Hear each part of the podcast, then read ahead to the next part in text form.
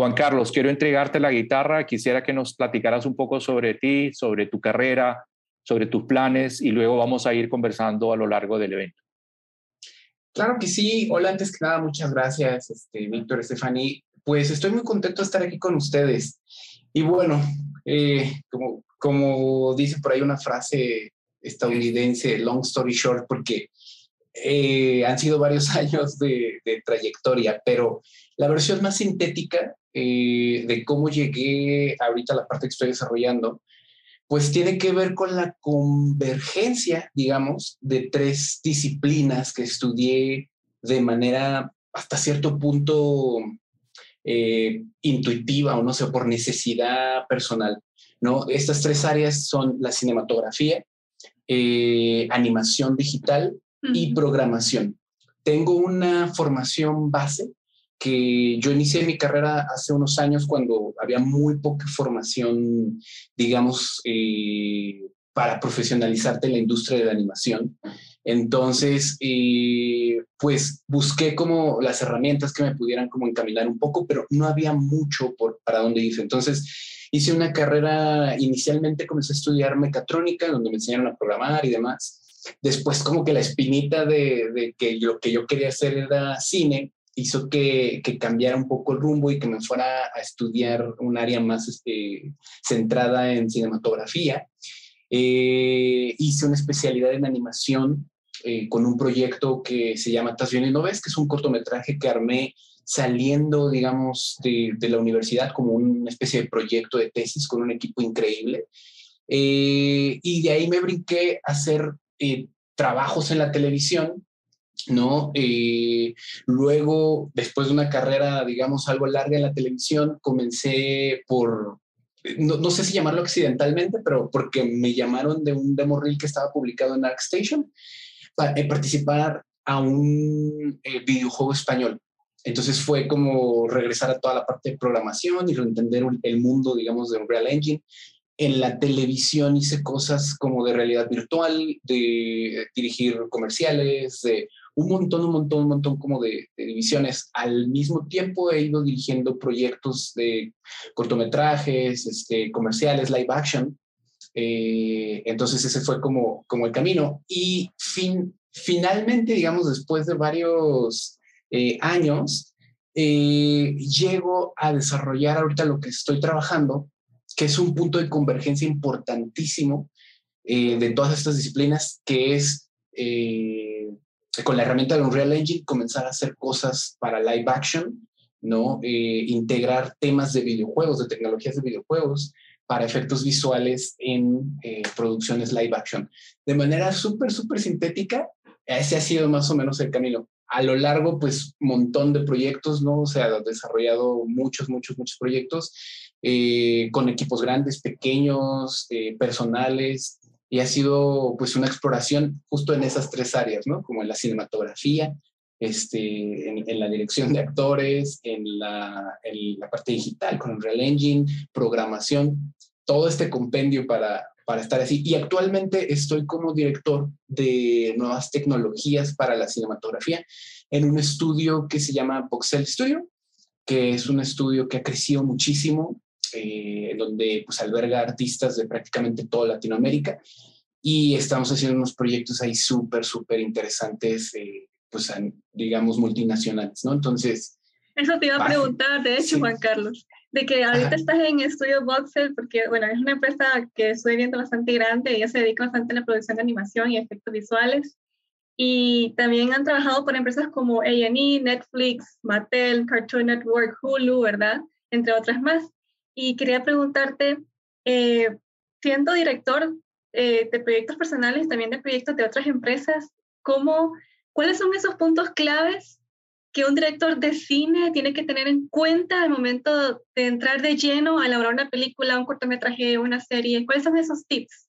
Eh, importantísimo saber en qué momento de tu carrera estás, porque mm. si eres un alumno que recién está saliendo de la escuela, tienes que entender que los recursos eh, de experiencia, técnicos, económicos, van a ser menores, pero no por eso quiere decir que no lo puedas hacer.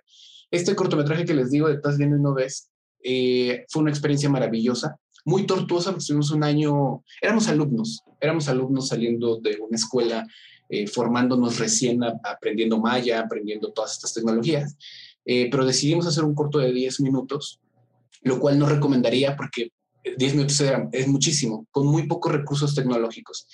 Eh, el corto terminó siendo, digamos que recibido calurosamente los festivales, aunque no, no ganamos muchas cosas porque estábamos compitiendo con los monstruos de la industria, pero muy gustosamente yo creo que el 80% del equipo, de ese equipo de alumnos, eh, está ahorita en Canadá, están en estudios grandes, ¿no?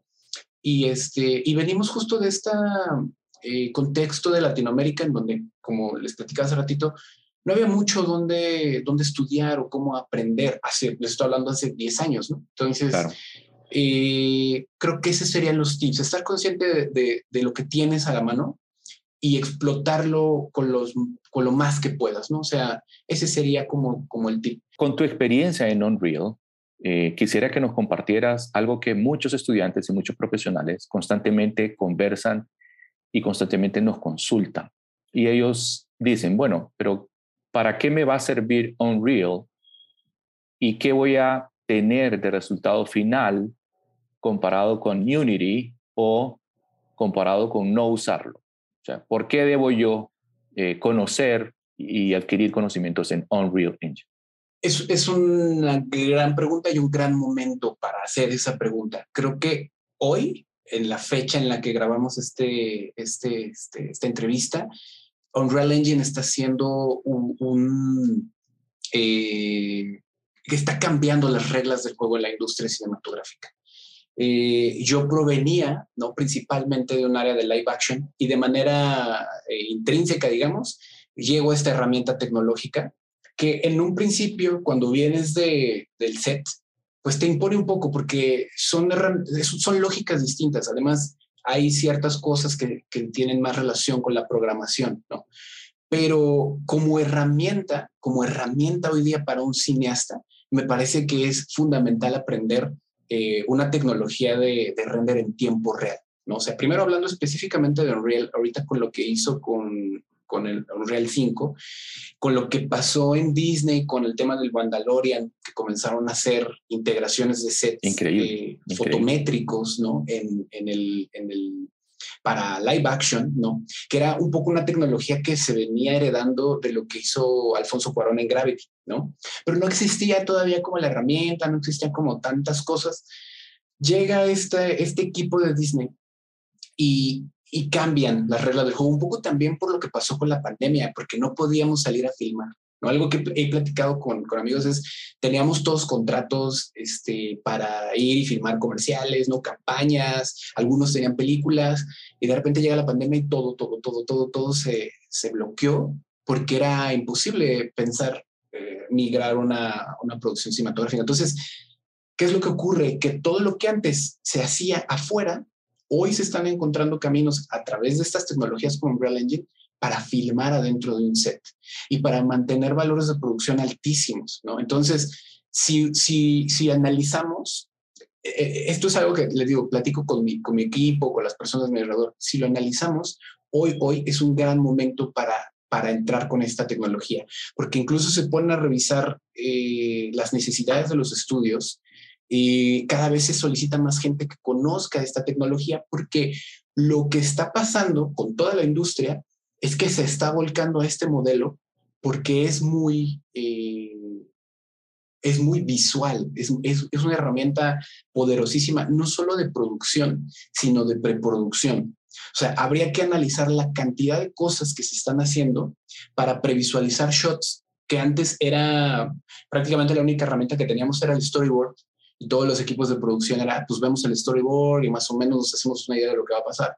Ahora no, ahora Unreal Engine te permite eh, saber el tipo de óptica, el tipo de cámara, eh, hacer un, boceto incluso de la iluminación, de la posición de los personajes, de cómo la acción se va a llevar. O sea, incluso en preproducción se está volviendo una herramienta importantísima. Unreal Engine y todas las tecnologías de digamos, de render de lo que eran render para videojuegos, ¿no? Unity, lo que está pasando con Unity y Unreal Engine es yo creo que lo que yo llamo una competencia muy sana. Lo que, lo que va a pasar es que ambas tecnologías, lo que va a pasar y ya está pasando y seguirá pasando es que este, ambas tecnologías van a estar proponiendo ¿no? soluciones en esta competencia y el único beneficiado somos nosotros como usuarios. Así es. Somos los más beneficiados porque sale Unreal Engine con MetaHumans y de repente Unity pone a trabajar a todo su equipo y así van a estar. Y lo que es un hecho es que esto no va a parar. O sea, estas tecnologías van a seguir así, seguir avanzando. Y, y más bien lo que creo que va a pasar es que va a ser una herramienta como antes lo era cuando aprendía cine, a usar, eh, no sé, un programa de edición no lineal. A mí me tocó filmar en la escuela en, en, celuloide, en 35 y todo. Y, y, no es que fuera impensable la tecnología no lineal, eh, porque ya la usábamos, este, digamos que no estoy tan grande, pero eh, si los profesores hablaban de esta conversión digital. Es lo mismo. Yo creo que en un futuro cercano las escuelas de cine van a incluir estas herramientas como Real Engine, quizá Unity o la que salga, como, como un valor extra para formar a los cineastas, porque algo que está pasando, eh, que platicaba con, con, un monstruo de la industria hace poquito que ha tenido experiencias en las películas más importantes eh, a nivel mundial, decía, eh, estamos viviendo un momento en el que de alguna forma las escuelas de cine están preparando a los cineastas para una realidad cinematográfica que ya no existe. Y, estamos necesitando mucha gente. Es un momento en el que se necesita mucha gente que tenga ese conocimiento, porque estamos rebasados. Eh, hay más producciones. Es, es, un momento, no sé si histórico, pero muy feliz para los que andamos en este rollo, porque es la primera vez que hay más producciones que gente que pueda cubrir esas producciones. Entonces, eso es, eso es muy padre. Claro, oh. la demanda es muy grande, ¿no? O sea, te piden una formación enorme. Una persona común y corriente, alguien que salga de cualquier país latinoamericano, que comienza a estudiar animación digital de cero, eh, comienza a estudiar texturizado de cero y comienza a estudiar un Real Engine de cero y luego le apasiona tanto que, que también desarrolla las habilidades ¿cuál sería la carrera, cuáles serían los pasos que tú recomendarías para que vaya metiéndose en la industria y vaya eh, alcanzando esos sueños? Hay, muchas formas de llegar a hacer lo que quieres hacer. Creo que eh, a veces lo que veo en las generaciones más jóvenes es que la pregunta más difícil es qué es lo que quiero hacer, ¿no? Exactamente, porque hay como poca transparencia todavía en la industria que, nos explique exactamente qué es lo que se hace en Unreal Engine, ¿no? Tenemos unas ideas a veces eh, eh, erróneas de cómo funciona el cine. Cuando llegamos a un set resulta que no es la experiencia que andábamos buscando. Creo que lo más importante es a, una edad corta y viniendo en un país como eh, de Latinoamérica, que sabemos cuáles son las condiciones positivas y negativas, creo que lo más importante es encontrar algo y comenzar a hacerlo y no tener miedo a la curva de aprendizaje. Además, para la generación que viene, este tema de la curva de aprendizaje es algo que, cuento mucho.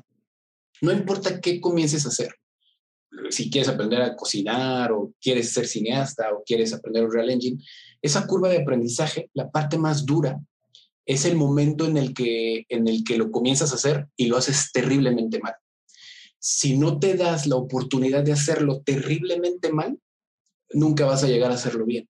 Y, y llegarlo a hacerlo bien, además de que es muy subjetivo, te lleva tiempo, te lleva práctica. Pero lo más importante es superar esa curva de aprendizaje. Cuando yo recuerdo hace muchos años el primer software que aprendí creo que fue Photoshop y no había tutoriales, entonces compré un libro. Y me acuerdo que era muy frustrante porque hacías las prácticas y no le entendías y luego las generaciones de software eran diferentes. Eso jamás, en, los años que llevo desde que decidí hacer cine, que pues, no sé, tendrá unos 15 años, eh, nunca ha cambiado. Cada que entro a una nueva tecnología, siempre sientes lo mismo, ¿no? Así sepas lo que sepas, hayas trabajado en el proyecto que hayas trabajado, siempre es lo mismo, siempre es llegar de cero y decir, oh, no le entiendo, no, no me está saliendo, esto me está frustrando. Y asumirlo y, seguir adelante. En algún punto funciona. Incluso cuando filmas cosas, o sea, todos aquellos que hemos tenido la oportunidad de filmar en live action o de tener proyectos, digamos, terminados, cuando los presentas, incluso eh, si ganas un premio, sigue habiendo ese dejo de, híjole, como que no llegué a donde quería llegar, ¿no? Siempre es así. Entonces, creo que ese sería como la primera parte. ¿Para qué? Para enfrentar la frustración, porque es muy probable que vayas a encontrar puertas cerradas todo el tiempo, ¿no? Entonces vas a necesitar esa, esa capacidad de reponerte. Ahora, en cuanto a estudio, creo que hoy hay muchas ofertas educativas importantísimas e interesantísimas que eh, yo creo que hace tiempo no estudiaba, no, no, no existían, perdón, y que ahora te, te, reducen el camino. Yo siempre digo, sí es importante estudiar de manera formal, porque cuando aprendes como por tu cuenta, la verdad es que aprendes con huecos, ¿no? Correcto. Y, y cuando aprendes de una manera estructurada, hay alguien que ya recorrió el camino que te dice, oye, mira, no te vayas por aquí porque te vas a encontrar con esto, con esto, con esto, mejor vete por acá y te, está ahorrando eh, quizá años de experimentación, ¿no? Ambos caminos son válidos. Eh, hay mucha información eh, allá afuera, pero hay tanta información que necesitas que alguien te diga por dónde comenzar. Entonces, yo, digo eso, lo que sea que vayas a estudiar, sí hazlo de forma estructurada, ¿no? No digo que la forma autodidacta es importante porque aun cuando salgas de la escuela, vas a tener que seguir aprendiendo. Las tecnologías cambian así, la industria está cambiando así. El cine incluso ya no se hace como se hacía hace cinco años, ¿no? En, términos tecnológicos. Eh, hoy, hoy hay gente en el set que antes no existía, los que administran los datos de las cámaras, de las redes, de las Alexas. Ese, ese departamento no existía hace unos años, ¿no? Y como ese muchos otros, pero, pero sí necesita seguir como ese, esa estructura. Ahora, ¿qué pasa en Latinoamérica? Eh, al menos es una realidad que yo viví en aquella época, había pocas escuelas, algunas escuelas eran, eh, no, eran muy, no, no, no, no podía dar el lujo de pagarlas, porque la condición de Latinoamérica pues es, hay que vivir, ¿no? Entonces, eh, pero creo que está pasando algo interesante que, que la educación se está volviendo más accesible, ¿no? Entonces, ir buscando esos espacios. Yo platico mucho con, me gusta mucho platicar con la gente de la industria y con todo el mundo. Y les digo, eh, hoy hay cursos que parecerían maestrías que cuestan el 1% de lo que costaría una maestría, ¿no? Nada más hay que estar buscando cuál es la información que tú quieres este, obtener y sí tener una formación, este, digamos, base, ¿no? O sea, porque sí eso es indispensable. La otra cosa que, que haría hincapié es aprender inglés, porque hay una ventaja ahorita, eh, hay una ventaja que, que es maravillosa. Eh, yo trabajo en proyectos para diferentes partes de, del mundo, principalmente de Estados Unidos, a través de Voxel, y, y, vivo en la Ciudad de México, ¿no? Y era algo impensable hace dos años antes de la pandemia, ¿no? Todavía está la opción de migrar y hacer grandes carreras en el extranjero, pero también hay una opción maravillosa, única y, que seguramente irá creciendo, que es vivir con sueldos del extranjero con costos de Latinoamérica. Y eso es, es lo que un amigo mío le llama el, el, sueño, el sueño latinoamericano. ¿no? Queríamos preguntarte cuáles son tus planes a futuro y las últimas palabras para nuestra comunidad latina. Pues mis, mis planes a futuro es seguir eh, desarrollando eh, las tecnologías que estamos haciendo. Traigo un buen de proyectos. Hay unos que específicamente pues no puedo decir por contratos, pero este, les puedo decir que todo el tiempo estoy eh, como en búsqueda de, de dos áreas. Hay un área en la que tú como artista o como, eh, en mi caso como director de tecnologías, ofreces tu conocimiento para que, para que otras producciones puedan eh, hacer uso de él y contar tus propias historias, ¿no? Y eso está bien padre porque aprendes muchísimo. Eh, y, y, el otro rubro es también contar tus propias historias, justo por lo que comentaba Víctor hace un rato. Creo que lo que va a pasar con Latinoamérica, que tiene que pasar con, qué pasa con todas las industrias, es primero tenemos que aprender cómo, cómo opera una industria, ¿no? Ya que la entendemos un poco, entonces lo que comienza a ver es personas que utilizan esas herramientas para hacer sus propios discursos, ¿no? Y es importante seguir esas dos líneas, justamente para en algún momento tener una voz propia, ¿no? Eh, que sí hay, o sea, Latinoamérica tiene, grandes creativos, grandes creativos, directores y directoras de cine importantísimas. Este, digamos, en live action podría mencionar eh, cientos de personas, ¿no? Y en, y en animación igual, o sea, los estudios más importantes en, en el extranjero están llenos de gente de Latinoamérica, te, te topas con, con, un montón de personas de todos lados, eh, porque hay muchísimo talento, muchísimo, muchísimo.